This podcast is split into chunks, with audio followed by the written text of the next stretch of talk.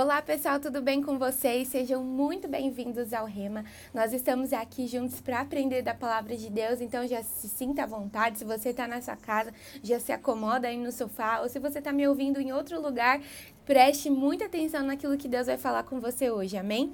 E eu já quero convidar você, se você ainda não é inscrito no nosso canal, já clica aqui embaixo para clicar em se inscrever e também ativa o sininho para não perder nenhum vídeo novo do nosso canal. E vamos direto ao ponto que é o tema de hoje, que é quarta-feira de cinzas. E eu quero convidar você a ler, a ler aqui comigo em Isaías capítulo 61, do verso 1 ao 3 que diz assim: O Espírito do Senhor soberano está sobre mim, pois o Senhor me ungiu para levar boas novas aos pobres. Ele me enviou para consolar os de coração quebrantado e para proclamar que os cativos serão soltos e os prisioneiros libertos. Ele me enviou para dizer aos que choram que é chegado o tempo do favor do Senhor e o dia da ira de Deus contra seus inimigos. A todos que choram em Sião, ele dará uma bela coroa em vez de cinzas, uma alegre bênção em vez de lamento, louvores festivos em vez de desespero. Em sua justiça serão como grandes carvalhos que o Senhor plantou para a sua glória. Amém? Aqui em Isaías 61, Isaías estava sendo usado pelo Senhor, pelo Espírito de Deus, para profetizar sobre a vinda do Messias aqui no capítulo 61, nós vemos que Isaías está descrevendo quem seria o Messias que viria à terra. Isaías viveu muito tempo antes de Jesus vir à terra, mas pelo Espírito de Deus ele já estava profetizando quem seria Jesus Cristo de Nazaré. E nós vemos aqui que Isaías fala sobre a presença de Jesus, Jesus como Messias, o que ele traria para a humanidade. E a presença de Jesus traria salvação, libertação, alegria.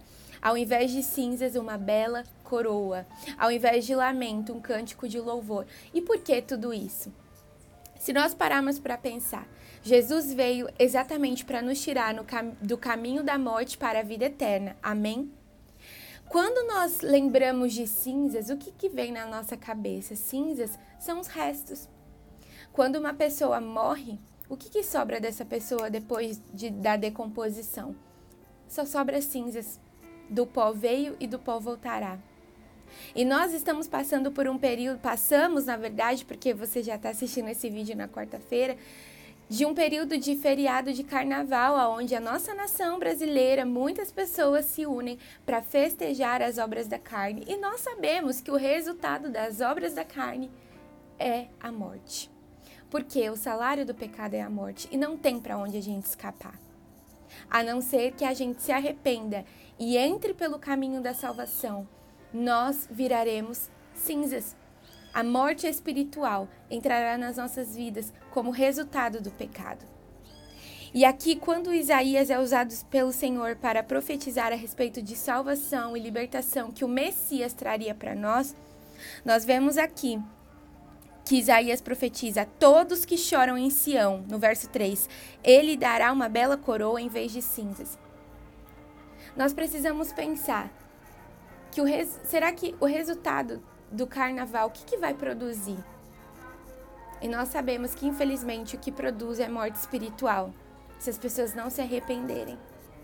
Assim como nas nossas vidas, talvez, ah, eu não, Jennifer, eu não tô pulando o carnaval. Mas será que não existe nada mesmo que precisa ser consertado dentro de você? Sempre nós temos algo, eu falo por mim. Por isso que nós precisamos estar diante de Deus e pedindo sempre, Senhor, me examina, vê se tem um, algum caminho mal. Perdoa os meus pecados, me livra do caminho da morte.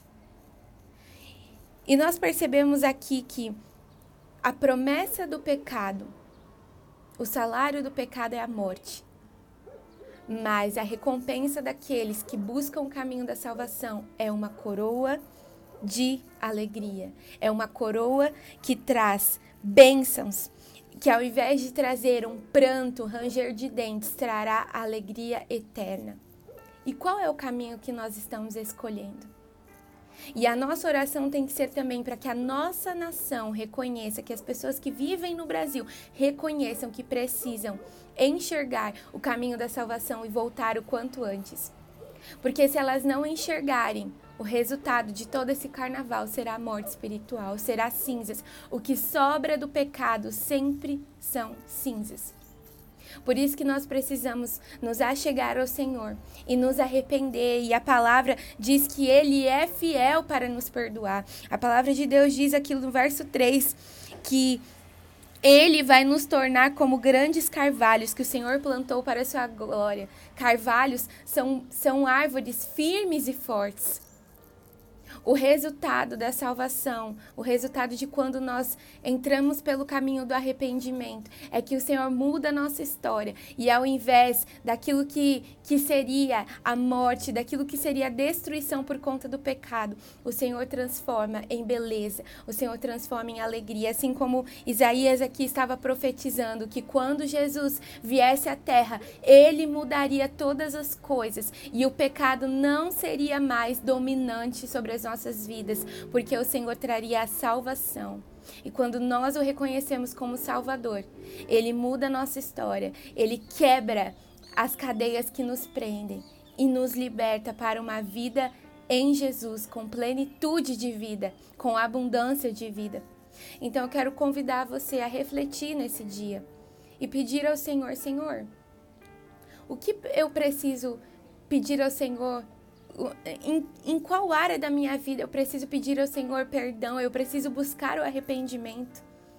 Talvez eu, eu não estou ali curtindo o carnaval, mas existem coisas que ainda eu tenho pagado a consequência das obras da carne, das obras daquilo que eu tenho feito, que são coisas erradas que eu tenho feito. Senhor, me ajuda. Nós precisamos ter essa oração honesta todos os dias com o Senhor e pedir: Senhor, me mostra aonde eu estou caindo porque eu não quero que no final da minha vida o que reste sejam cinzas. E quando eu digo cinzas, é no aspecto espiritual. Porque quando nós reconhecemos Jesus como nosso Salvador, ainda que o nosso corpo padeça, o nosso espírito, a nossa alma vivificará para a eternidade com Jesus Cristo de Nazaré. Nós encontraremos vida eterna no Senhor, mas Ele é o único caminho. Então, que seja um tempo realmente para nós pensarmos e que nós queremos. O resultado das cinzas, aquilo que sobra do pecado, ou que nós queremos é a vida eterna através do arrependimento verdadeiro. E que essa seja a nossa oração para a nossa nação brasileira que nesse tempo que as pessoas estão festejando a carne, se entregando à imoralidade sexual, se integra, in, entregando a, aos vícios, se entregando a tudo que não presta, que são as obras da carne, as pessoas possam cair em si, se arrepender, voltar dos seus maus caminhos. Que a nossa nação seja reconhecida como aquela que não vai viver mais de quarta-feira de cinzas, mas vai viver em constante arrependimento aos pés do Senhor que não vai esperar um carnaval passar para depois cair a ficha daquilo que precisava ser consertado, mas vai viver em constante caminho de justiça aos pés do Senhor Jesus Cristo Nazaré. Que essa seja a nossa oração para que a nossa nação brasileira seja restaurada e não fique apenas vivendo de carnaval em carnaval, sem ter uma transformação genuína na sua cultura. Que nós possamos orar intensamente também para que o Senhor mude a cultura da nossa nação. E tudo isso só é possível se começar primeiro dentro de nós, dentro da nossa posição como filhos de Deus, de dizer não às obras da carne e entender que nós precisamos estar no caminho do arrependimento todos os dias, para que o Senhor venha e transforme o lamento em um cântico de louvor, a tristeza em alegria, porque só a presença de Deus e a salvação através de Jesus Cristo de Nazaré pode fazer isso. Permita pedir ao Senhor neste momento, Pai, transforma aquilo que que muitas vezes, Senhor, tem sido consequência do meu pecado. Transforma-me dentro de mim, para que eu não viva mais das cinzas, da consequência do pecado que é a morte, mas que eu viva para a alegria eterna em Cristo Jesus. Senhor, me ajuda, nos ajuda a nos posicionar, Pai para que a gente não vive achando que a vida não vai ter fim, que a gente pode fazer o que quiser, que a gente pode se entregar às obras da carne e não teremos consequência, porque a tua palavra diz que nós teremos, que o salário do pecado é a morte. Então, Senhor, nos ajuda, nos fortalece, Deus, para os dias maus. Nos fortalece, Deus, para quando vier uma tentação, nós sermos fortes em Ti para dizer não. A tua palavra diz que o Senhor não nos dá tentação que a gente não possa suportar. Então, nos ajuda, Pai. E, Senhor, eu clamo pela nossa nação brasileira, Pai para que não seja mais reconhecida como a nação do carnaval, como o país do carnaval que festeja as obras da carne, mas que seja um país que festeje as obras do Espírito, que festeje o caminho do arrependimento, o caminho que leva à salvação, que festeje a tua presença, Pai. Senhor, eu clamo para que o Senhor transforme a nossa cultura, para que o Senhor transforme a estrutura cultural da nossa nação, para que a gente possa mudar o conceito do que é alegria alegria, do que é festa e entender que a festa começa com arrependimento. Que a festa começa em reconhecer que nós precisamos de um Salvador. É o que eu te peço, Senhor, e te agradeço em teu nome. Amém. E é isso aí, pessoal. Eu espero que vocês tenham entendido essa palavra, que você guarde no seu coração essa palavra e medite nela. Que você possa refletir, Senhor, que tudo aquilo que um dia foi, foi transformada em cinzas por conta do meu pecado. Agora, no caminho da salvação, em arrependimento, que o Senhor transforme em beleza para a glória de Deus, porque o Senhor pode transformar tudo, meus irmãos.